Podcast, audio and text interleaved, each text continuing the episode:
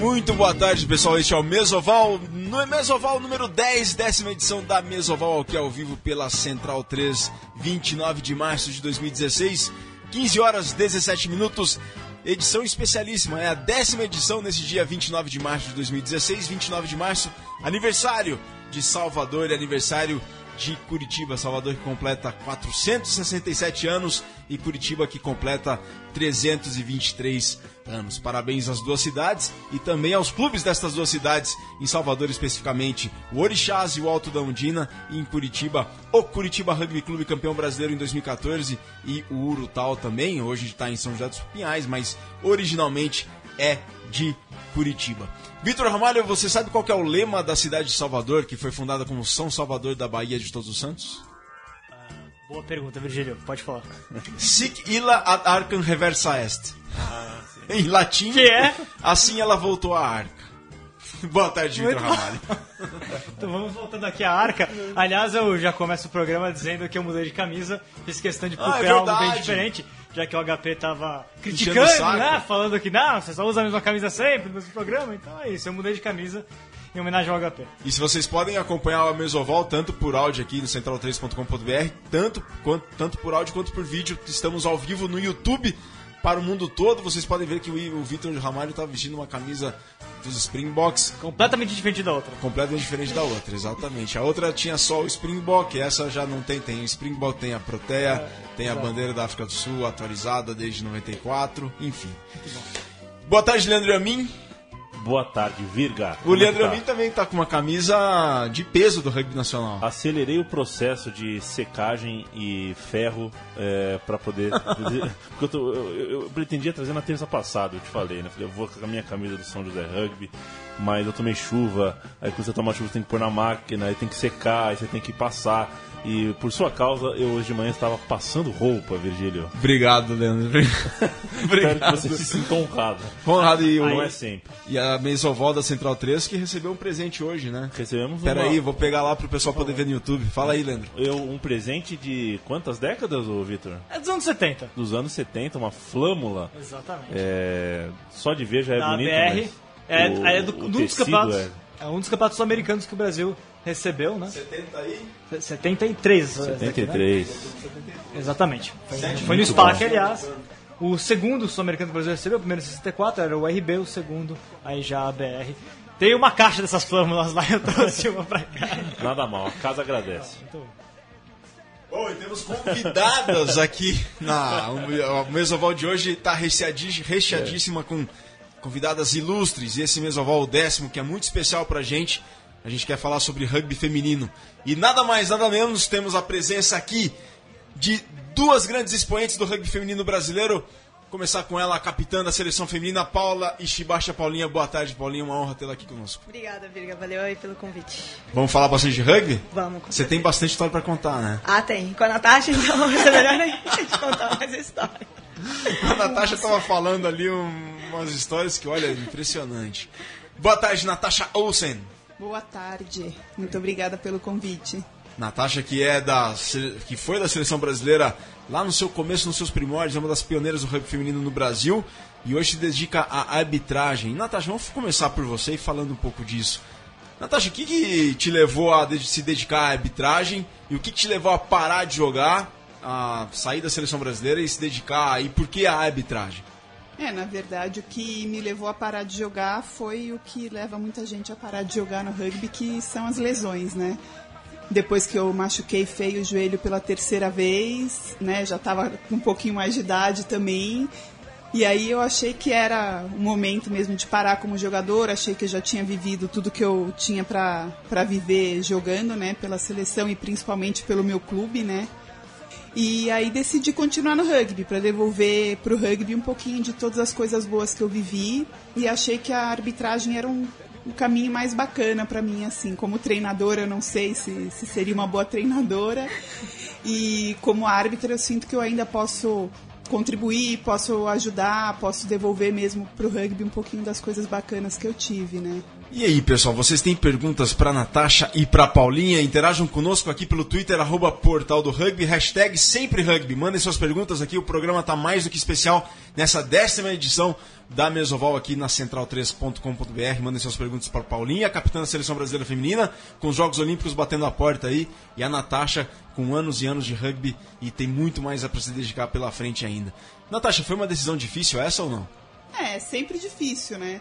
Até hoje, assim, você tem saudade. Eu tenho saudade de jogar, eu tenho saudade de entrar em campo com as minhas amigas, mas é vida que segue também, né? Não adianta a gente ficar olhando muito, ai, que saudade, que saudade, sendo que você tem outros caminhos, né? O rugby é um esporte muito generoso nesse sentido. E só pra gente, pra gente contextualizar, você parou que ano com o SPAC e que ano com a seleção? Isso. Eu parei com a seleção, eu pedi dispensa foi em 2011 e aí eu parei, eu joguei mais três anos pelo SPAC, né? Na verdade, um desses três anos foi mais fisioterapia do que jogar mesmo.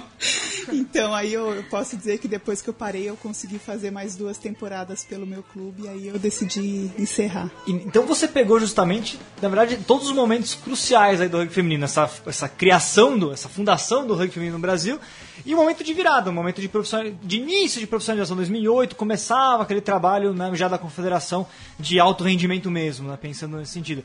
E, bom, antes de mais nada, já que a gente estava lá embaixo, né, Virgílio, conversando, uhum, é. posso não, não, não pedir pra Nath explicar um pouquinho como é que começou o rugby no SPAC, né? É, na verdade, começou, a gente, eu tinha algumas amigas na faculdade, o irmão de uma delas começou a jogar, começou a jogar no Pasteur, e aí ela falou, ai, vamos lá, meu irmão tá fazendo um esporte diferente, o rugby. Eu falei, não, conheço, eu sou sócia do SPAC, eu sei o que que é. Ah, vamos lá. E eu fui, o time, na verdade, quando ela me chamou, já tinha praticamente acabado, assim. Mais tinha... ou menos que ano isso? Isso acho que foi em 98, 98, no... acho que 98. E aí o time feminino lá já não tinha mais estrutura, atenção nem nada. Mas a gente queria muito continuar, né? Assim, eu participei de alguns treinos, a gente gostou muito, né? Eu e essa minha amiga, e aí ela falou: Ah, eu falei, vamos ligar lá no SPAC? E avisar ligar, que a gente ligar, né? Não é nem é. e-mail, não tinha WhatsApp, ó, entregando mandou, a idade. Mandou um, um fax? Um fax. Vamos mandar um fax pro SPAC. um bip, né? Um bip. É. Aí a gente ligou, eu liguei lá, falei, ah, eu sou sócia, né? E falei com o João Nogueira, que foi quem respondeu como uma pessoa que era responsável pelo rugby. Falei, a gente tem um grupo aqui de umas 5, 6 meninas, a gente quer fazer um time feminino. Aí ele falou, tudo bem, então venham. E aí a gente foi, e aí começou o rugby feminino lá, um negócio, né, ainda bem... E você, Paulinha, quando que entrou pra essa, pra essa brincadeira toda ali, que virou muito séria, né? Ficou muito séria. Foi em 2000. Na época, foi pelo convite de, dos meninos do SPAC. Meninos do SPAC que tinham acabado de chegar no clube também, do juvenil. Que era o Ulisses e o Fanho. Aí a gente jogava, a gente jogava, a gente estudava no mesmo colégio, colégio ali do bairro. Aí eu lembro até hoje que eles falaram comigo e com a Jéssica, né? A Jéssica Santos que tava jogando ainda. Ele falou, ah, vocês são meio maloqueiros, vocês vão gostar desse esporte. Vão lá então, que vocês gostam de invadir a educação física dos outros, das outras salas. Aí já, ah, então vai. E o SPAC é do lado da minha casa. E aí eu falei, ah, por que não, né? Vamos lá. Era de noite, treino, aí eu lembro até hoje, quando a gente chegou lá, eu tinha a Natasha e mais algumas outras meninas. Acho que eram umas seis no é máximo. É isso que eu ia perguntar, era muito pouco ainda, né? É. A é, não, gente era contado lá. Contado. Quem que era, Natasha, na sua época lá? Olha, a gente começou, o primeiro time tinha a Juliana Martins, a Karina Martins, que eram duas irmãs, né? A Karina, essa minha amiga da faculdade, que fez jornalismo comigo. Aí tinha a Kátia, tinha a Fernanda Mirella, que é minha veterana e uma das minhas grandes amigas hoje. Aí logo depois veio a Márcia, né? A Marcinha. Aí a Débora, né? Débora, esposa do, Pali, esposa né? do Pali também jogou com a gente nesse primeiro time e tinha umas primas assim que a gente convocava para completar a sete para poder jogar o campeonato. Que elas iam por consideração e amizade, mas elas não gostavam muito. E aí vocês foram, foram sentindo que é, começou a encher o treino, começou a aumentar a partir de quando? A partir de como que foi isso que vocês perceberam que não? tá deixando de precisar das primas e dá pra começar a pensar num treino mais organizado, com mais gente aparecendo, com mais gente interessada. A partir de quando isso? Acho que foi no- quando a gente começou a entrar também, né, Nath? Que a gente começou a ter o time, tinha mais volume que lá da escola, lá do, do Calim. Veio uma galera. Tipo, veio uma galera, mas também foi embora uma galera. Não é todo mundo que acabou ficando. Mas ficou eu, a Jéssica, a Nayara veio junto, que a Nayara também é árbitra hoje em dia. Mas a Nayara também veio nessa renca aí. É. Aí depois, mais algum tempo, veio a Aya. É, mas teve alta em 2000. rotatividade, né? Sempre, Era- sempre assim, né? no começo. Sempre. A Samiri, que também Ah, é Samiri. sócia do, do clube, que a família dela é sócia desde muito tempo lá do clube. E aí a gente tem esse momento, tô falando um espaço muito curto de tempo, né? É, 90, e- 90 É, final acho dos que uns 2000? dois anos já É, bombou 2000. de gente. 2004 vocês estão lá na Venezuela É, fazendo Como, campeãs. que E a, aí? como que a seleção entrou na vida de vocês, assim? Como é que foi esse processo? Ah, eu, eu costumo falar que não foi assim, a gente não tinha esse caso pensado de ai, representar o Brasil. Acho que era muito pelo que a gente tem como amor pelo rugby, de você querer estar com as amigas e se juntar e jogar um torneio, e a coisa foi chegando a isso. E aí também a gente ficou na mão de pessoas que é, acreditavam nisso, que no caso foi João Nogueira, o Milha e o Flávio também, que foi nosso treinador lá em, na Venezuela. E acho que foi esse pontapé inicial, assim, sabe? Da gente querer muito mais do que necessariamente o rugby nos oferecia no, no cenário feminino. Então a gente, a Vocês gente- queriam encontrar as pessoas que deram o apoio necessário pra isso. né? É, a Era uma gente queria jogar rugby. Exatamente. Mais que qualquer coisa, assim. Queria jogar rugby. Aí foram aparecendo as oportunidades. E aí a gente foi aproveitando. A primeira seleção, na verdade, a primeira vez que se juntou para fazer uma É. seleção, a gente fez uma seleção de 15. Porque a gente ia fazer um jogo, é, um Contra a amistoso Venezuela, com né? a Venezuela. 15. 15. de 15. Começou com Depois 15. vai virar parte da discussão aqui. mas Vamos lá. Acabou não acontecendo, porque não, não tinha verba para fazer essa, esse amistoso. Aí a gente fez, antes de um jogo da seleção masculina lá em Varginha, um No jogo. Brasil e Peru. Brasil e. Peru, foi mesmo. E aí a gente fez um jogo de 15 feminino. Com Entre as elas, meninas né? que estavam treinando para esse jogo com a Venezuela que nunca aconteceu. E, que, e nesse momento, então, além do SPAC, quem mais jogava? Como é que vocês conseguiram reunir todo esse pessoal pra ter 30 em campo, né? É. Nossa, aí tinha as meninas do Desterro, né? São da José, São José, UFSC, Niterói. Niterói. Com certeza. É, tinha, já tinha bastante gente, a gente já tinha uns campeonatos, né? A gente, quando começou a jogar, tinha o SPAC do no Band fim- também, né? Band, tinha o Lions no fim do ano, um torneio no meio do ano em Campos do Jordão, que era um frio Sim, assustador. Tinha Mas no, mas no sol você ficava torrada. Ia pra sombra você passava frio. Aí depois ficou, né, encheu o calendário, porque no começo do ano tinha São Roque, então a gente tinha três. Encheu o calendário, né? Entenda como encheu o calendário, porque a gente eram três torneios Sim. no ano. Ah, mas tinha, é, você falou, Campos, é, São Roque e Atibaia teve campeonato também, né? Atibaia, Atibaia. Atibaia entrou no lugar de campo. campo. Ah, É. foi depois. É. Ô, ô, ô, Natasha, tem aquela história que você fala que você mandou, um- telefonou pro João Nogueira em 98 e o João Nogueira, não, vamos fazer o time feminino sim, né?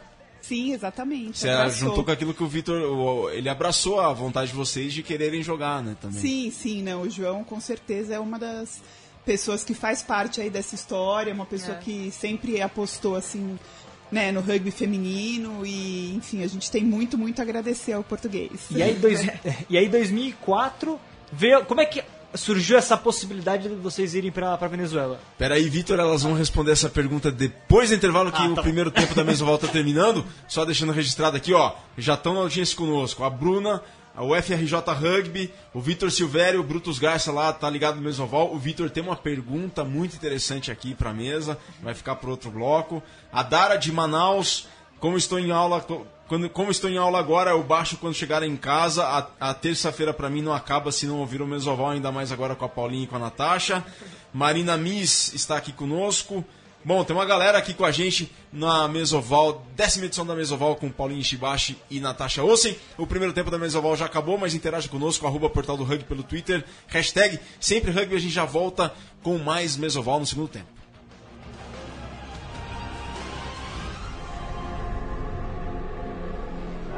So the Stormers are the first side, South African side, to tour to Argentina in the Super 18 of 2016.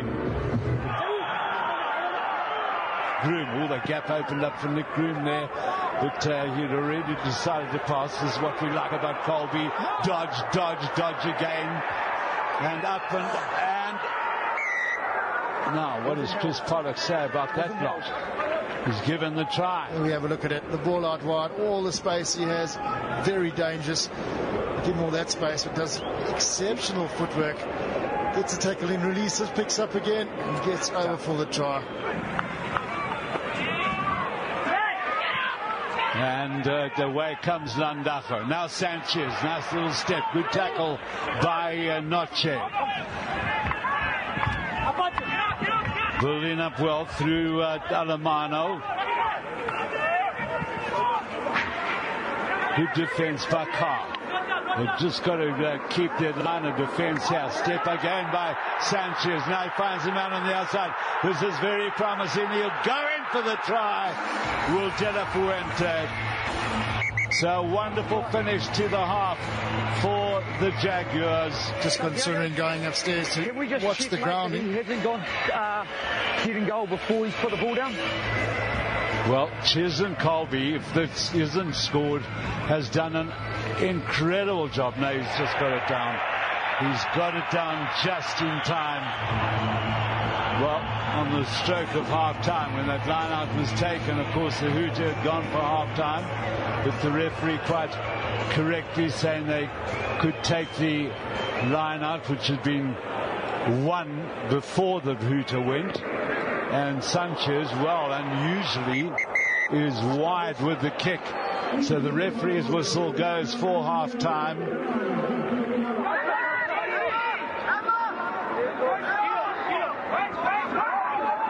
Nizam Khan will go now. Notchi's right on his shoulder. And there goes the hooter and Chris Pollock reacts immediately and joy for the Stormers. I would say, you know, one of those games, a comedy of errors. The Stormers eventually running out winners by 13 points to 8. De volta com o segundo tempo da Mesoval. No intervalo vocês acompanharam os lances que deram a vitória aos Stormers esse fim de semana lá em Liniers, em Buenos Aires, na Argentina, sobre os Jaguares pelo Super Rugby. Terceira derrota dos Jaguares na competição, né, Vitor? É, pois é, né? A gente tinha muitas expectativas com relação aos Jaguares, ainda tem, porque é um time muito forte, a base da seleção argentina, né? É o começo, eles estão aprendendo a jogar o Super Rugby. Mas esses últimos dois jogos em casa me decepcionaram um pouco. O time ainda parece que não está completamente focado entendendo bem o que é a competição, né? Os Jaguares, Leandro, que jogam no estágio José Amalfitani, Liniers, Buenos Aires, casa do Very Sarsfield. Ah, que estava lotado, eles fecham atrás dos, dos, dos Ah, gols ali, bom. mas ah, as laterais ali, as- os dois. é, Sabe que isso é um milagre, né? É, tem uma piada na Argentina que o estádio do Vélez é o maior do mundo. Porque nunca lotou. Porque tem uma torcida tão pequena que eles não, não conseguem lotar o estádio de jeito nenhum. Se o rugby consegue, eis o milagre de José milagre fez, Amalfitani. de- milagre de José Amalfitani. Já lotou com os Pumas e tem lotado com os Jaguares. Fiquei muito satisfeito com. É isso sim, o apoio é sensacional. Um estádio, o estádio que é conhecido como uma fortaleza, porque do lado de fora parece um castelo, assim. A Ah, construção é? bem. é, Bem, é bem. remonta a é, uma. ela lembra um- uma fortaleza. forte. Aliás, muito interessante esse começo aí do Super Rugby com o São Wolves também, um time japonês jogando competição. Agora, eles botaram o São Wolves pra jogarem em Singapura, Singapura. dois jogos e o público tá baixo, né? Quando jogam em Tóquio tá lotando. Acho que é questão de repensar a franquia pro ano que vem, porque jogando em casa dá certo. Exatamente. O, e o Brett, o Brett Gosper, CEO da World Rugby, hoje cedo tweetou que ele estava numa reunião comercial em Singapura, justamente É. para definir o Singapura Sevens. Ah, olha só. Bom, É. Bom, da- daqui a pouco, no terceiro bloco, a gente vai até falar que o Brett Gosper, a World Rugby, anunciou alguns amistosos Tier 2 em junho. Então a gente vai falar um pouco no terceiro bloco, no terceiro Ah, tá tempo bom. da Mesoval. Mas, Vitor Ramalho, temos a presença de Paulinho Chibachi e Natasha Ossa, então vamos aproveitar e manda-se uma pergunta aqui, pessoal. Hashtag sempre rugby pelo Twitter, arroba portal do rugby. O Luiz Fernando lá de Sete Lagoas já manda uma mensagem. O Alligators Rugby também está acompanhando. Agora o Alligators também tem equipe feminina. E aos poucos chegaremos no nível do SPAC como tem hoje. Como chegou com a Paulinha e com a Natasha. Hoje tem treino, treino pesado das meninas. As Treinos às terças, quintas, às 20 horas, sábados às 14 horas, no campo do Boa Vista, em Sete Lagoas, Minas Gerais. Carlos Putini com a gente também, ele que é, criou o, o grupo de WhatsApp aí, é, trai pessoal, mandando um abraço pra todo mundo que é do grupo aí acompanhando o programa. Bom, Vitor, retoma então, você tinha uma pergunta para fazer para Paulinho e para Na Natasha. verdade, era, era para entender justamente como é que elas se foram. Como é que elas receberam a notícia que era possível jogar o Campeonato Sul-Americano 2004? Como é que foi a preparação para aquele primeiro torneio? Que no fundo é o que vai dar é, impulso aí para tudo aquilo que vai ser conquistado na sequência, né? Nossa, nem lembro exatamente como que tudo começou. Não, sinceramente, eu não, não lembro porque, assim, foi o que eu falei pra você. Eu fui meio que indo na onda. Eu gostava tanto do rugby, tanto do que tava rolando, que pra mim, eu acho que não tinha noção do que a gente tava fazendo, assim, é legal, de, de levar o... representar o nosso país. Né? Quando depois que eu caí nisso, eu falei, nossa, a gente tá representando uma galera que joga rugby, né? Mas até então, falei, pô, eu tô me juntando com um monte de gente, um monte de meninas que jogam rugby, elas são as melhores no Brasil hoje. E aproveitei esse momento. Então, não, eu acho que na época não sentia tanto esse peso, talvez como hoje. hoje é não tinha caído a diferente. ficha do que, que era É. aquilo, talvez, né? É, eu não, não, não é que não é desmerecendo, mas pra mim era um campeonato que, puxa, é a primeira vez e a gente não tinha Noção, peso, né? É, não tinha, não fazia noção do que, que ia acontecer, se a gente ia ganhar, a gente não conhecia as outras equipes. E esse então contato com as foi outras sem equipes? peso. E esse contato com as outras equipes? Como é que vocês foram sentindo? Como é que, que, que eram as dificuldades? Como é que eram as, as meninas nos outros países jogando rugby? Vocês foram de todas. É, como vocês não se conheciam. Não se conheciam. Como é que é- foi essa, essa- esse primeiro contato? Ah, eu lembro que a Venezuela, né, como é da casa, era mais temida, assim, porque a gente ouvia falar, né, que elas eram fortes, que quando elas jogavam, elas jogavam 15 já na época, que é- então a referência que a gente tinha era isso. E quando a gente chegou lá, realmente, elas eram fortes e grandes. E tinha uma que corria muito, assim. É. Que olhou e falou, nossa, gente, que menina rápida.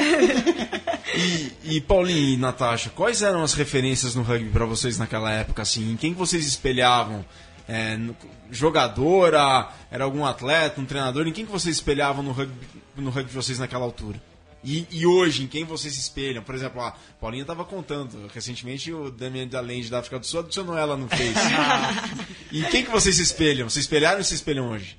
É, na época, acho que a gente se espelhava muito uma pela outra, né? Mais pelo esforço, pela, pelo que a gente podia fazer uma pela outra do que necessariamente, assim, de jogo. A gente não sabia, não tinha noção, não conhecia como que era o rugby da Nova Zelândia feminino, da Inglaterra. Eram bem poucas, assim, as informações que tinha. Eu falo por mim. Não, é não, não tinha muita informação de nada, né? Eu lembro até que tinha aquela da revista do Rugby World É. e eh, o pai da, da família estava se livrando de umas revistas e aí foram parar umas em casa. Eu falei, ah, eu quero essas revistas de rugby, né? E aí eu lembro que eu vi algumas meninas do 15 feminino, tinha um espaço pequeno, né? Mas tinha um espaço na revista falando do feminino, mas na Europa. Eu falei, nossa, elas jogam 15 lá, mas eu não sabia, não via, não tinha nada. Hoje a gente tem YouTube, se a gente quiser pesquisar alguma coisa. Naquela época, você fala, puxa, não tinha referência. A minha referência, depois que eu comecei a jogar, era o desterro. Eu falo, gente, o desterro Ah, não é? erra. Elas eram assim, é tudo tão harmonioso que elas faziam e eu, a gente ficava babando, né, que elas jogando. Quando o SPAC começou, a gente perdia tudo, né?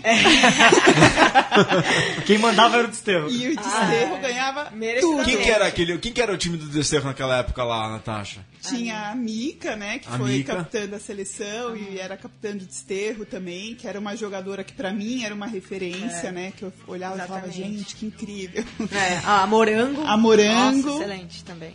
Aí a Juju, a Paty, que eram duas irmãs que jogavam no Desterro também. A Maíra, né? A Maíra, Maíra, esposa do Ige. esposa, esposa do Ige. Também excelente jogadora. E depois veio a Vanessa. Enfim, o Desterro era aquele... Era Pensando agora na referência, tinha. a gente É. tinha esse time do Desterro, assim. O... Não, A e- gente não tinha, assim, uma jogadora, mas a gente tinha a equipe, porque quando eu vi o Desterro jogar, eu falei, uau, não dá pra ganhar. Desencana. E eu, Natasha, você tinha alguma referência no rugby? Seus tios jogavam, né? Seus primos? É, assim, na verdade, é, o rugby entrou na minha vida depois desse contato que eu tive com o rugby feminino. Sempre foi uma coisa, eu sempre ia no, no SPA, que eu assistia, né, aos jogos e tal, mas eu não entendia muito bem, né? Eu era criança, assim. Então, para mim, as referências, né, o que eu tenho como referência sempre foram as meninas que jogavam comigo, né, tanto nos outros times quanto as meninas que jogavam comigo no meu clube, né. Sempre foi uma coisa muito caseira, assim, não era igual é hoje que a gente põe na no YouTube, a gente vê na televisão. É. Aliás, é, tava falando, conversando isso, descrevemos isso outro dia no portal do rugby, eu tinha conversado já uma vez bastante sobre esse assunto com a, com a Marjorie, sobre a questão de esporte feminino, já pensando hoje, né? Que talvez um dos maiores problemas hoje para você desenvolver sempre esporte feminino é justamente a questão de referência, né? Porque o, feminino tem muito pouco espaço em geral na, na, na mídia. Então, a, a, menina que começa a jogar, é, qualquer esporte na verdade, ela tem dificuldade de ter uma referência que ela tenha o contato diário de ver, de se inspirar na TV, na, na, na internet, enfim. É, como que vocês sentem isso com relação ao, ao rugby feminino? É, o espaço que é dado, o que a gente vê hoje é que, de fato, hoje a seleção brasileira é referência para todo mundo que começa a jogar, todas as mulheres, todos os meninos que começam a jogar, a jogar rugby. Mas ainda assim falta esse espaço, né? O é, que, que vocês acham com relação a essa, essa necessidade de criação de ídolos femininos pro, pro esporte, né? E, e de mais exposição? É, eu falei isso até outro dia, que alguém perguntou, ah, o é, que você acha da exposição da, falando de seleção brasileira, né? Hoje vocês é, sentem que são falam mais de rugby feminino, eu falei, olha, sinceramente, só falam da gente porque a gente chegou a ganhar esses, todos esses títulos. Sim. Porque se a gente não tivesse ganhado, ficasse é um time que fica ali nas finais, chega em terceiro lugar, talvez a gente não conseguisse. Então a gente talvez tenha esse destaque, né, às vezes até um pouco maior que o masculino em algumas matérias hoje em dia, por conta dessas vitórias. Porque se não tivesse vitória, a gente tem um, pouco disso, né? O povo brasileiro tem um pouco dessa cobrança de você só lembra de quem ganha. Você não lembra de quem às vezes chegou ali perto. Né? Mas eu acho que no caso do feminino é, ainda falta um pouco de espaço. A gente tá tendo hoje que nem o espaço aqui com Sim. vocês. Também, eu acho que melhorou bastante, tem mudado bastante mas também conta, por conta das Olimpíadas e tal. E acho que pelo esforço que o feminino foi fazendo e se destacando. Hoje a gente tem aí um monte de equipe feminina surgindo. Né? Acho que com certeza foi por alguma influência que lá atrás a gente trouxe. Né? Então acho que não foi necessariamente ah, da divulgação e nem isso, mas das meninas começarem a ver que estava tendo torneio feminino, começaram a tentar ir atrás, não ficar só na dependência do masculino para começar a é, jogar. Na verdade, acho que também o, o feminino falando de seleção é uma coisa, né? Mas tem também o lado dos clubes, que é para onde a gente tem que olhar, que é de onde vem a seleção, né? Sim. É. E eu acho que nos clubes, infelizmente, assim, né? Tem algumas felizes exceções, assim, mas muitas vezes acontece mesmo, né? Do time feminino ele ser treinado por aquele treinador que, uhum. que na verdade é um jogador que está machucado, né? O investimento nas categorias de base feminina, assim, não, não é tão tão vistoso, né? A gente tem a Copa Cultura Inglesa, tem alguns campeonatos que incluem os jogos femininos para as menores de 19, menores de 17, mas o campeonato masculino, por exemplo, ele está bem estruturado, né? E tem até a exigência de que os clubes têm que apresentar categoria M15, M17, M19 mas eu não sei isso, até ignorância minha, eu não sei se essa exigência vale também para o feminino, até né? Onde eu sei não. Não. É, não acho que até é, tentou, é, tentaram fazer isso, mas os clubes ainda não têm tanta força para continuar é, administrando essa categoria, porque é uma, é uma fase difícil também de você trazer meninas novas pro, uhum. pro, pro rugby. Porque tem toda a questão de escola e outras coisas, é, os pais também não conhecem o esporte. E aí é sempre assim, a gente cai um pouco no lado que é o menino sempre pode praticar um esporte, a menina não. Ela é desincentivada é. desde a é, infância a não um, praticar um, esporte de contato. Tem um pouco né? disso, tem um pouco é, tem um, Ainda mas... tem um certo estigma, né? É. E, e a gente gente enfrenta isso assim. A gente teve até, acho que foi você que escreveu, né? Um artigo. eu achei bem interessante. Eu mandei até para Cecília, que é a capitã do Uruguai, que ela estava reclamando que lá elas estão enfrentando também Sim. um problemão com falta de campeonato, falta de incentivo, falta de competição interna, né? Porque a sem gente... competição interna você não, não tem... A Argentina, digamos, é um mau exemplo nesse sentido, né? A quantidade de rugby que eles têm masculino, masculino. e a falta de rugby feminino é, é gritante, né?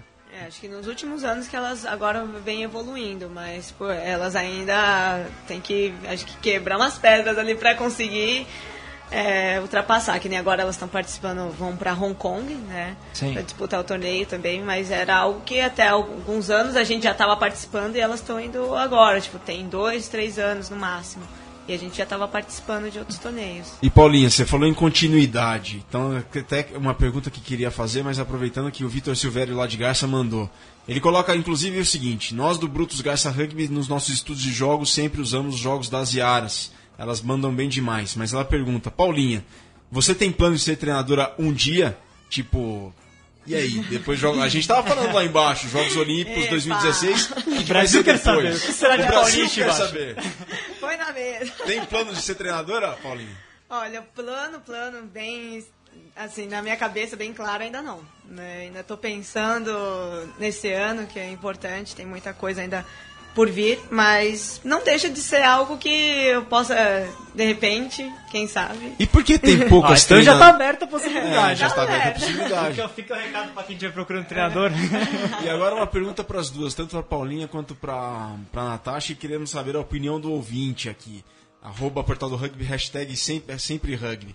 Por que, que tem pouca treinadora mulher, preparadora física, educadora?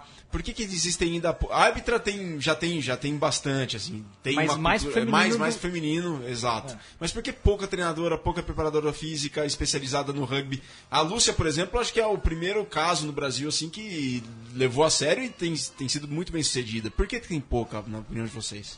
É, eu acho que também vamos pensar no, no rugby feminino há quanto tempo que tem essa estrutura. né? Acho que também tem um, é, al- algo para diferenciar também.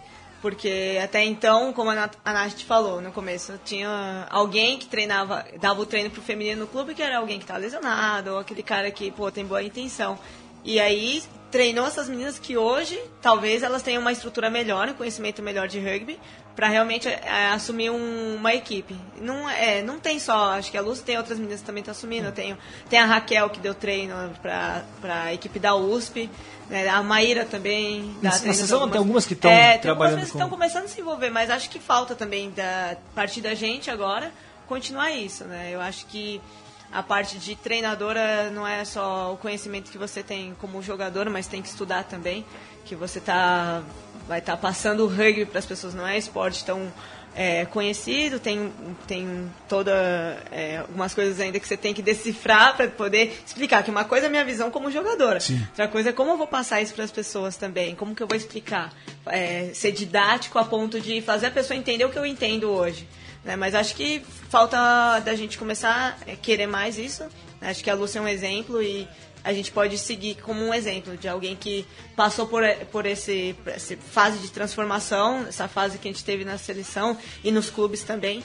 E acho que a gente vai começar a ter por aí logo mais algumas meninas É, uma assumindo. safra, né? O, o, Pequena o pessoal, mas o rugby feminino tem o quê? 16, 17 anos. Então a, a primeira safra de ex-jogadoras, vamos dizer assim, tá vindo agora, assim, né? Ou, ou de um pouco, um pouco tempo, né? Atrás. E acho que você ser treinadora, você ser preparadora física, Árbitra. tem, a- tem todo um, trabalho que vem por trás, né? Sim. Não tem como, de repente, ah, vou virar treinadora e. Mas e com relação à treinadora, até- ah, daqui a pouco, só é, quando a gente fala que é, uma das realidades mais problemáticas do rugby feminino é esse fato dos clubes muitas vezes não levarem a sério e ou não tem estrutura para tentar levar a sério. Aí tem que colocar sempre o jogador que tá lá de boa vontade. É, justamente a partir do momento que a gente tem uma primeira geração é, de veteranas com conhecimento suficiente para isso, é, a gente pode, portanto, é, superar essa fase de necessitar do- da ajuda do cara do masculino que tá só ajudando e, e aí sim ter um projeto específico em cada clube pro feminino é, maior, né? É, na verdade é. Não é assim, ah, porque eu não, não tenho vontade. Vontade todo mundo tem, né? Sim. Mas assim, além de vontade, você tem que ter capacidade, você tem que ter tempo, né? O rugby hoje, né, para algumas pessoas você até pode ser a, a sua ocupação de vida, mas a realidade dos clubes não é essa, né? Então não é, eu acho que lógico, seria excelente, mas o rugby brasileiro ainda tem muita carência, né, de treinador, de árbitro, de preparador físico. Então quem tá parando de jogar aí pode se engajar que vai ser bem-vindo. Tem um, fi Devolver pro rugby, né? Exatamente. tem um filme que não é de rugby, é de outro esporte, que tem uma cena em que um ex-jogador fala o seguinte, né? ele virou treinador e ele fala sempre assim: é, eu sou treinador, adoro meu trabalho, mas sempre que eu tô dormindo e eu sonho, eu não sonho que eu tô treinando, eu sonho que eu tô jogando. E eu vou morrer sonhando que eu tô jogando. E é muito bom que. Porque isso que quem jogou vai morrer com esse Vai sentimento sempre. sonho. Agora, o que fez com que aprendeu enquanto jogava, é, depois que o corpo já não é mais de um atleta de ponta profissional e você consegue é, é, usar o seu conhecimento para ser treinador, ou para ser árbitro, ou para ser comentarista, ou para fazer um bom uso daquilo que você Aprendeu. aprendeu, esse é todo o segredo para você não morrer com uma amargurado de saudade do tempo que você era jogador, né? Aham. Eu acho que o, o- o segredo tá aí. Perfeito. Aí, Paulinho. Nossa, eu vontade de chorar. Cadê o lencinho, gente? Bom, Paulinho, com esse- e bom, pessoal, com essas reflexões, a gente termina o segundo tempo da Mesoval. Daqui a pouquinho tem mais, tem intervalo especial para vocês aí que gostam bastante do rugby francês. Já já, o terceiro tempo da Mesoval, décima edição.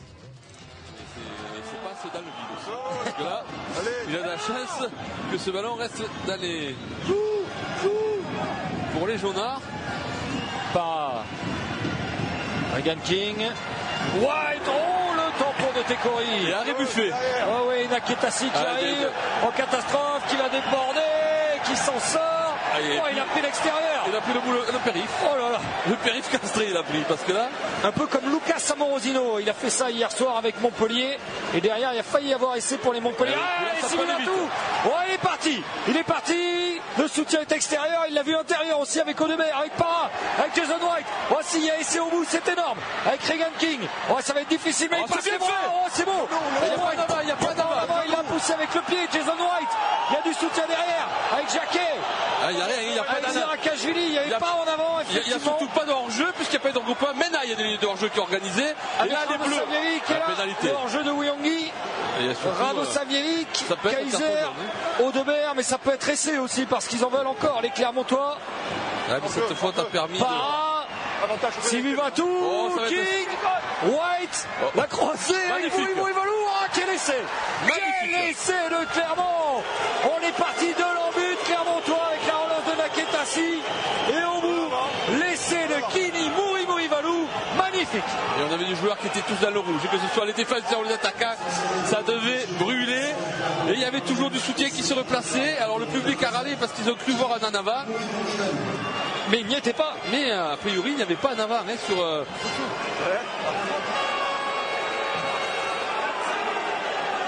Alors, moi, Ah, tout est c'est de la à une main. Incroyable. Et, euh, allez, le périph dans la but. Des appuis. On redresse sa course, on retrouve du soutien. Et puis là, c'est euh, du 2 contre 1, décadrage. Et Et le Jason soutien qui White, se replace. Oh, man- magnifique Jason White Ouais, et la avec, conclusion euh, de Mori Mori Valou. Mais alors tout est parti de la folie de Naketasi qui a dû voir des cassettes de Serge Blanco hein, euh, qui faisait ça dans les années 80.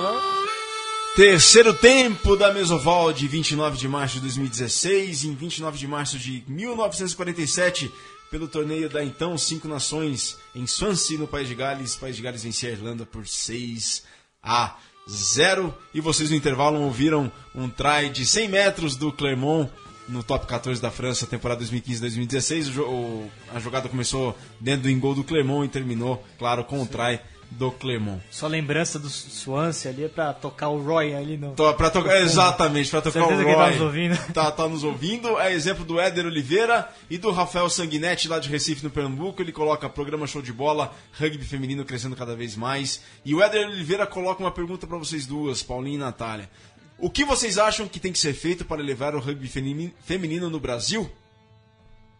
Elevar o rugby feminino no Brasil. Já tá, já é o campeão, um no Deca campeão sul-americano. O que para dar um, um passo adiante é o seguinte, É, acho que alguns passos já foram dados, né? Só pelo fato da gente ter participado já de duas Copas do Mundo, circuito mundial, pan-americano, tem, tem bagagem. Se a gente contar que né, a gente estava falando 16 anos de feminino. Né? Acho que tem bastante coisa que aconteceu, tem muito, é, muito mais coisa para a gente alcançar. Acho que uma delas é também se manter fixo no circuito mundial. Né? Então isso é vai ser importante para o Brasil continuar nesse cenário internacional.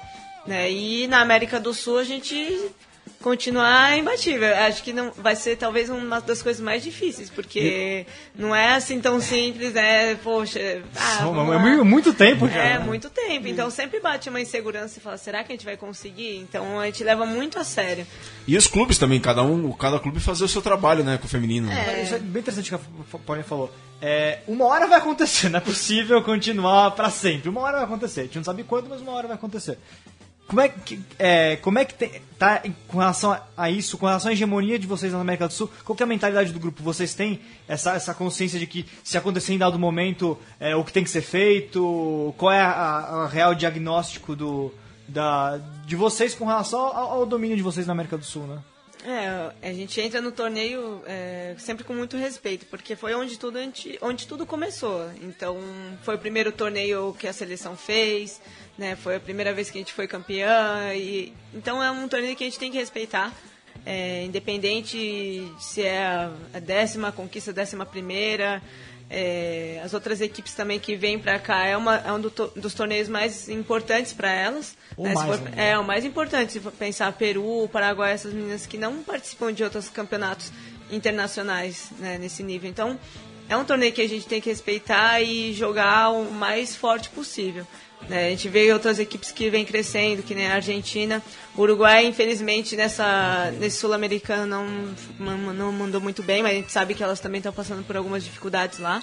Né? Mas é uma equipe que ficou com bronze no, Sim, no Colômbia, Sul né? em 2014, é, 2014 e a Colômbia também que vem forte agora também classificou. Mas é, é um torneio que a gente sabe que tudo pode acontecer também. Né? Esse último agora, por exemplo, a gente terminou ele com, com 11, acabei não jogando, tive um, um problema de uma lesão. Mas é isso, a gente enfrentar e continuar treinando. Sobre a, Série Mundial, bom, o Brasil vai jogar, não vai jogar agora em Atlanta, vai jogar a Colômbia né, como convidado, depois o Brasil joga é, lá em Vancouver. O que, que você tem sentido aí do, do circuito, do nível de, de competitividade da- das seleções? É, o que, que falta, talvez. Aí pensando, esquecendo do lado de fora, pensando em campo mesmo, né?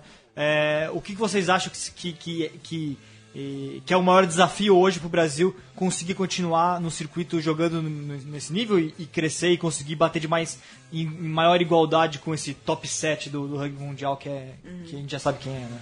É, eu acho que a gente conseguir sair bem no primeiro dia. Acho que faz total diferença pra gente continuar depois no segundo, ficar no top 8 e não sair de lá. Mas é o que a gente tem que vencer ainda é, acho que a questão é um pouco da fisicalidade delas e velocidade. Eu acho que a gente tem trabalhado nisso, mas a gente às vezes acaba perdendo nisso. Eu vejo, por exemplo, a França. A França é, veio depois no circuito mundial e hoje elas são, olha tá terceira, quarta, né? Então elas vêm trabalhando muito forte. Elas têm a- a um, um diferencial também que elas jogam 15. Então acho que isso também traz para elas no, é, essa bagagem no Seven. A gente até falou com a Marjorie Myers, né? Acho Joga que, a, é, que joga pouco, né? a Aline falou com ela, poxa, é, eu queria dar esses tacles que nem você dá. Ela falou, vocês jogam 15? A gente, não. É, aproveitando agora, falando de 15, né, Vitor? É, só, só, só, eu achei interessante isso, mas tem uma seleção que cresceu muito também e que não joga muito 15, que é a Rússia, né? É a Rússia. E aí? É, a Rússia também. Acho que elas estão com uma equipe já mais é, sólida, já tem um tempo. Essas mesmas, mesmas meninas jogando as etapas. E é, elas fazem o básico bem feito. Aí a né? máquina esportiva e russa é uma máquina esportiva russa. Então, essa máquina esportiva russa pegou aquele casal.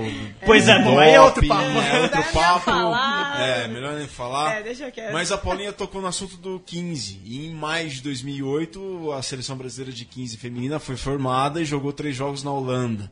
E vocês fizeram parte dessa seleção. Você fez, Paulinha? Fez, né? Fiz. E a Natasha também. Também. E aí, teria, depois de- dos Jogos Olímpicos do Rio 2016, eh, vocês se envolveriam num projeto de uma seleção, para voltar uma seleção brasileira feminina de 15? É que acho que assim, a gente não, não tem. Quando a gente fala do rugby feminino, eu acho que a gente não precisa ficar falando sempre de seleção, seleção, seleção, né? Sim.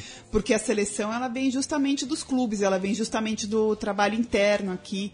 Acho que seria muito divertido a gente ter um, né, fazer alguns jogos de 15, a gente já teve isso aqui. Foi muito divertido mesmo, foi uma época que a gente conseguiu trazer bastante jogadores, a gente fazia seleções regionais. É isso que eu ia perguntar. O SPAC a gente chegou a jogar na Argentina, a gente treinou 15 uma época, porque é muito legal, assim, primeiro porque é muito mais inclusivo, né? É. O Seven, ele naturalmente ele acaba tirando algumas meninas que não têm uma, enfim, que não são né? tão Velocidade, atléticas, é. né? É. Porque o Seven ele tem uma exigência física muito maior. E o 15 não, ele é muito mais inclusivo. Então acho que o 15 pode ser um caminho para você trazer mais meninas, para você é, fortalecer o esporte aqui dentro. E aí, mesmo que não tenha uma seleção de 15, se a gente estiver jogando aqui para tirar meninas para uma seleção de 7, para uma seleção para a próxima Olimpíada, ou enfim, a gente vai ter mais gente. Quanto mais gente jogando, mais competição interna, seleção- melhor a seleção, né? A seleção é consequência do clube, né? E aí, então, pra você, o caminho, é, com a realidade dos clubes hoje no Brasil, que não tem plantéis tão grandes femininos e, e ainda precisam trabalhar a categoria juvenil, porque não trabalham a categoria juvenil como. ah, ba- basicamente, a categoria juvenil são os projetos sociais hoje. Alguns clubes ainda tentam alguma coisa, mas é muito pouco, né? O caminho pro 15, portanto, seria pra você, talvez, essas seleções regionais, juntar os clubes periodicamente? Seria mais ou menos por aí? É, Acho que pode ser assim, eu não sei também qual que é o caminho, né? Não tô aqui para falar caminho Claro. de nada, mas acho que é uma solução e é uma, uma solução divertida, né? Que as pessoas, elas, quem participar disso vai vai desfrutar mesmo, né? Do, do rugby. E talvez querer lá pro clube depois, né? A experiência. Sim, alguns clubes hoje em dia teriam, né? Um plantel grande o suficiente para fazer. Talvez, né, num caráter mais recreativo, uma vez ou outra, alguns joguinhos, acho que isso pode ser, pode ser bacana. Talvez acho que é uma pro- forma de incentivar mesmo. Se o clube ainda não tem essa estrutura pra gente desenvolver o 15 só no clube ali, da gente juntar com outras equipes e continuar. Porque a gente teve isso, né, Natasha falou, e foi muito bom. A gente conseguiu trocar experiências, a gente fez as viagens, é muito diferente dos Sevens, né? E a gente, a gente começa a aprender o rugby também de outra forma. Mas acho que tem que ter uma força para os clubes também conseguirem fazer isso, né? Ter a proposta, né? E não ficar só cobrando que a gente tem que ter meninas, mas também começar a trazer a proposta. Ah, olha, a gente realmente acha que o, o 15 feminino nos clubes pode rolar, a gente pode fazer um, um estadual, alguma coisa, né? E de, de partir esse interesse também das meninas. talvez uma transição com tens por um ou dois exato. anos até conseguir ter, não sei, possibilidades, né? É uma possibilidade. E seleção regional também, uma saída, como estava falando o Vitor ali. Uma seleção, uma saída para fortalecer uma liga, as ligas regionais também, fortalecer as ligas regionais para depois fazer um nacionalzão, sabe. E o, e com relação a o juvenil feminino, e aí, como é que, como é que quais são os desafios gente, na, na visão de vocês para conseguir fazer crescer a modalidade juvenil? Porque esse na verdade é o papo que a gente tem no masculino também, né? O, o, o rugby adulto só vai ser mais maduro, vai crescer quando o juvenil for for forte. E naturalmente o, no feminino é a mesma coisa, né? A gente vê isso com relação quando a gente fala desse top 6, 7 das seleções do mundo, com a exceção da Rússia, vamos colocar como exceção, o resto tem juvenil feminino, inclusive, tem um rugby de clubes com vida, né? Forte. E aí, como é que vocês veem com relação a esse trabalho para ser realizado junto do juvenil? É, Acho que na nossa realidade hoje, né, falo mais pelo Spark, pra gente é, às vezes é um pouco difícil trazer pela questão de ser um clube que não é só o clube do rugby, é um clube de outros esportes também, tem alguma exige, algumas exigências Exigência. pra, pra gente trazer as meninas também, porque se nessa categoria, não é que nem a gente hoje que paga o nosso clube, a gente consegue trabalhar e correr atrás disso. Então a gente tem que, às vezes, é, ajudar essas meninas para pagar, e não é fácil pra gente. Então precisaria, sei lá, algum tipo de incentivo para trazer também o juvenil. Mas eu falo, eu tô falando isso pelo clube, né? Pelo Acho SPAC, que é, é, pelo SPAC, pra gente, às vezes o que tem, o empecilho é um pouco da, dessa questão do Uma pagamento. questão financeira Uma questão mesmo, né? financeira. Né? Mas ah, eu vejo que alguns outros clubes já têm é, mais estrutura, que nem o Curitiba, que já tem um, algum projeto rolando, tem o São José também, e, outras, e outros lugares também que estão. Já tem essa cate- categoria acontecendo, mas por conta de projetos. É, projeto social, projeto com escola, né? É, porque no final de conta, no final das contas, você precisa do dinheiro para mover isso. Não tem jeito, você precisa dessa estrutura para você. Poxa, você tá levando um- uma, uma de menor lá para treinar. E se acontece alguma coisa? Sabe? Tem tudo isso, não é simplesmente trazer que, ah, vamos treinar, e tá, e se ela quebra um dedo, alguma coisa, porque o esporte traz isso também.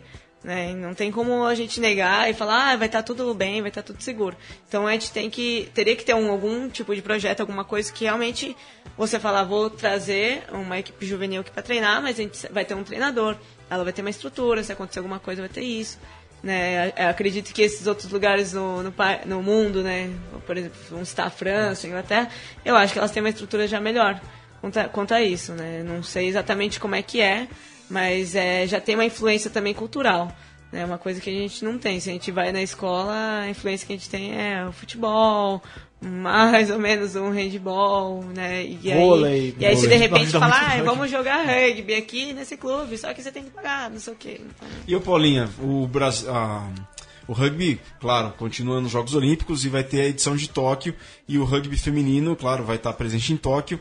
E o Brasil, continuando esse protagonismo na América do Sul, estará presente nos Jogos Olímpicos de Tóquio. Que isso se concretize.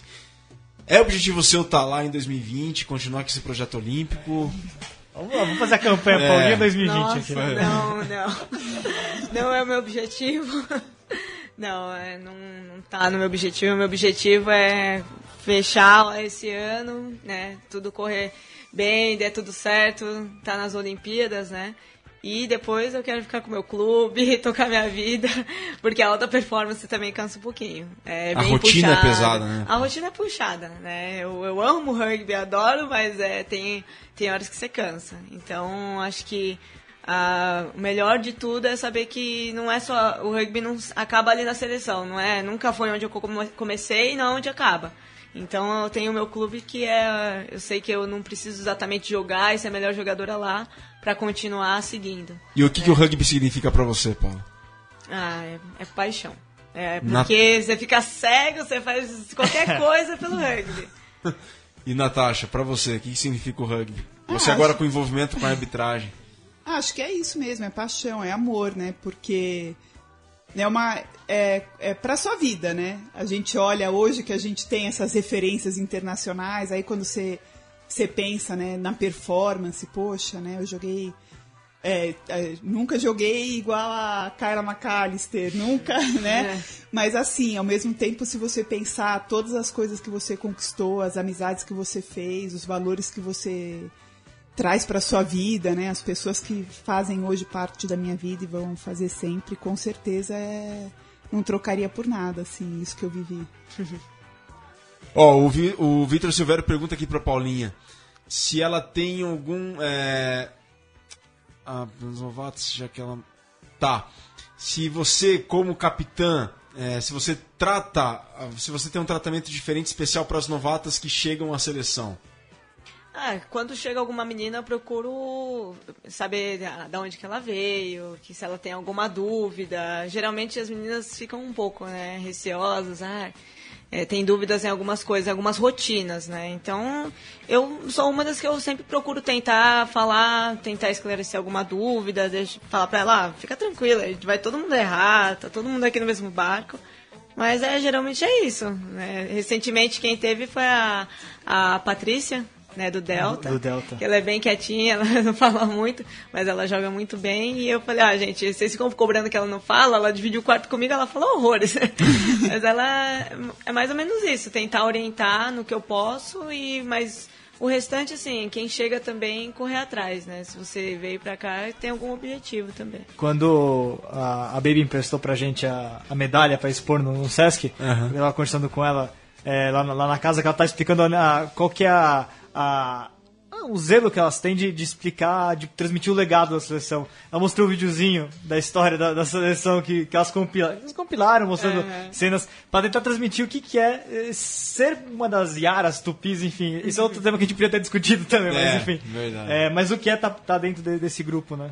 É, exatamente. Acho que às vezes é, algo- acho que um pouco do profissionalismo também ele, ele traz essa responsabilidade, traz essa forma mais séria de encarar o rugby. Às vezes é um pouco dos valores a gente talvez não deixe de praticar um pouco. Né? Acho que no dia a dia é tão, fica tão aquela coisa, né? Todo dia o rugby, não sei o que, a gente às vezes acaba passando batido por alguns valores. E é uma coisa que a gente sempre tem que resgatar, porque você não aprende isso na seleção, você aprende isso no seu clube. clube. E aí você tem que levar isso adiante. É uma coisa que a gente tenta diariamente, às vezes não deixa morrer, mesmo com a rotina. É difícil, mas a gente tem que tentar, porque não é uma exclusividade do rugby aqui, é no mundo. Vitão, para fechar, mais alguma pergunta? Não, na verdade, achei que o papo foi muito bom. É... E só só para esclarecer aqui, se aqui eu entendi bem, a gente vai ter então 15 feminino, Paulinha como, como técnica Nossa. e a Natasha pela final do Campeonato Brasileiro, não é isso? Só pra ver se eu já entendi boa, o projeto boa, futuro boa. aqui, acho que. Projeto futuro, é 15 ainda, né? Tô jogando então, tá 15 bom. até hoje. Tô sabendo tudo de 15. Bom, pessoal, na audiência aqui conosco que estiveram na décima mesoval, ó, a Ana Carolina Alcântara Lopes coloca, elas são umas lindas, adorei o papo. Ah, é, é, quem que ela é? É a diva. A diva, do, diva. Curiti, do, de Curitiba, agora de Curitiba. Urutau. então aqui conosco, ó, Milton Assis, Eduardo Guarchi, Gabriela Saldanha, Giovana Óleo, Cristina Furlan, Alfredo Eloz, Aline Aline Scatruta na audiência aqui também conosco. Vai imitar a risada dela. Lucas Policarpo e a Marisa Romani também estão aqui conosco. Muito obrigado para todos vocês que nos acompanharam nessa décima edição da Mesoval. Vitor Ramalho, as considerações finais. Só passando a, rapidinho, eu tinha. Ao dessa semana a gente teve a polêmica aí do Mundial de Clubes. O pessoal pode olhar no portal do rugby que agora finalmente a, a Liga Europeia, a EPCR, que organiza a Champions Cup, falou que de fato está em negociações com o Super Rugby para ver se tem um Mundial de Clubes. Eu sei que eu já ouvi esse papo mais ou menos umas 15 vezes ao longo desse tempo todo. É como a lenda da Liga Americana Profissional. Saiu depois de uns 10 anos de discussão. Então, quem sabe, em breve a gente tem esse Mundial, né, Virgílio? Exatamente, em breve teremos esse Mundial e passava batido por mim, mas agora temos temos o sidestep do HP antes Pô, de verdade. encerrar o programa. Vamos lá. HP para mais uma edição do Sidestep no Mesoval com a Central 3. Tudo bem? A pauta do dia é rugby feminino. É, já tivemos a primeira etapa do Campeonato Paranaense esse ano, que aconteceu em, no começo me, do mês e o Curitiba levou. E nesse fim de semana também tivemos a primeira etapa do Pequinations feminino, que o Goianos, que é a grande força do rugby feminino no Centro-Oeste, também venceu mas eu realmente estou muito curioso para saber como vai ser a primeira etapa do Paulista Feminino, que acontece nesse fim de semana lá no campo do Bandeirantes, na Zona Azul de São Paulo. Isso porque é o campeonato que vai contar com as categorias M19 e M16, categorias formativas do rugby feminino, que é uma iniciativa, se não me engano, única em, pelos campeonatos estaduais do Brasil apesar do próprio Curitiba ter uma categoria de base, ser uma, ter uma escola de formação muito boa, inclusive já ter levado o título M19 brasileiro no passado. É um tema que a gente já levantou aí em, em sidesteps anteriores, mas é sempre bom lembrar, né? Como está o trabalho de base dos times brasileiros? É, nesse um, hoje a convidada aí é a Paulinha Shibashi e nós veremos ou a sua sucessora talvez jogando a Raquel Ishibashi pelo SPAC é um caso raro aí de se ver a irmã mais nova seguindo os passos da irmã mais velha, como a Baby e a Cris Futuro também lá do Niterói. Nós vemos que no rugby feminino brasileiro a renovação é muito lenta, é bem gradual, ou seja, jogadoras veteranas aí que já estiveram lá no Mundial 2009 ainda estão jogando em boa forma, é bom acrescentar, no, até hoje, em 2016. Mas, é, por mais que a gente goste de ver as nossas feras representando o Brasil, é, o futuro do brasileiro passa pela renovação, e uma renovação mais constante, o que ainda não, a gente não atingiu esse patamar e pode ser um pouco preocupante aí passando o ciclo olímpico, né? Essa é uma grande oportunidade que os times têm de desenvolver suas categorias de base, chamar mais pessoas, chamar atenção para o esporte e a gente não tem visto isso é, acontecendo pelo Brasil. Seria até legal o pessoal que está ouvindo aí comentar o que, que vocês estão fazendo pelo rugby feminino no seu clube, na sua cidade. Nós temos visto nos últimos dois anos aí uma nova onda de ascensão do rugby feminino universitário, mas é, o rugby universitário sempre foi uma, como posso dizer, uma forma, um, assim, mais quantitativo do que qualitativo, né? O nível técnico das equipes universitárias ainda não chega perto do nível dos clubes. Isso passa por filosofia, treinamento, né? Experiência, ter jogadores muito experientes dando os treinos, né? A gente ainda vê mais jogadores é, sem formação dando treino para jogar para essas equipes, o que coloca elas um nível abaixo dos times principais, dos clubes tradicionais do Brasil. Mas, lógico, também é muito bom ver o rugby universitário cumprindo esse papel de ajudar a divulgar o esporte. Então é isso aí, galera. Obrigado mais uma vez pelo espaço. Quero ouvir a opinião de vocês sobre rugby feminino de base no Brasil. Um abraço. Valeu, HP. Antes que esquecêssemos de você, HP, com a sua nobre intervenção sidestep. Só pra avisar, HP, a gente já falou de tudo isso, tá? Tô atrasado. Não, pelo amor de Deus. Bom, pessoal, um abraço aqui pro Franco Garibaldi, coloca aqui ó, na escuta desde Caxias do Sul, na expectativas de notícias do secreto Campeonato Gaúcho 2016. Abraços a todos e bom programa. Franco, o portal do rugby lá tem as informações, mas claro, faltam os clubes se divulgarem bastante, a própria federação se movimentar para divulgar em tempo real aí os resultados. E uma nobre iniciativa do Serra Rugby Clube tem um projeto lá para arrecadar recursos para eles construírem a sede própria, o campo próprio. É muito bacana vocês puderem ajudar o Serra Rugby Clube. Está lá no site deles no Twitter como vocês podem contribuir. É um projeto de fundraising. Paulinha Shibashi, muito obrigado pela presença. Foi uma honra tê-la aqui conosco. Obrigada. Vocês Espero que tenha gostado. convite. Gostei, foi legal, foi divertido. Bacana, volte sempre que quiser, que puder, mais vezes. Uhum. Está escancarado aqui a porta para vocês. É, vou deixar claro que teve convite aí para algumas meninas que não Sim, vieram. é, é. Então. Vamos dar depois ficam falando que só tem SPAC aqui, ó. Quem o Virgílio convida não tá vindo. É verdade. Natasha, obrigado. Muito obrigada, Virgílio. Valeu. Leandro, muito obrigado, meu. Obrigado Valeu. pela confiança aí. Décima edição do Mesoval especial, hein? A melhor notícia é que é só o começo, hein, Virgílio? Quando tivermos o programa mil, lembraremos de Lembraremos de tudo, exatamente. Será o Mesoval mil, né? Paulinho Chibachi estará aqui falando. Treinadora! Nossa, de bengala. Não, daqui mil semanas, daqui 990 semanas. Ai, Dá quantos anos? Faz a conta. Aí. Eu jogo rugby só. Dá uns, dá um, entre dá uns 15 anos mais ou menos. Mas enfim, teremos o milésimo Mesoval. Até lá, a Leandrinha Min já liberou 3 horas de programa por- É verdade, igual, igual o Rogerão fazia lá no, do Sul. Bom, pessoal, é isso aí. Valeu, pessoal, a todos pela audiência. Este foi o Mesoval de número 10. Obrigado pela paciência e pela audiência. Próxima terça-feira tem mais Mesoval aqui na central3.com.br. Muito obrigado, valeu, tchau.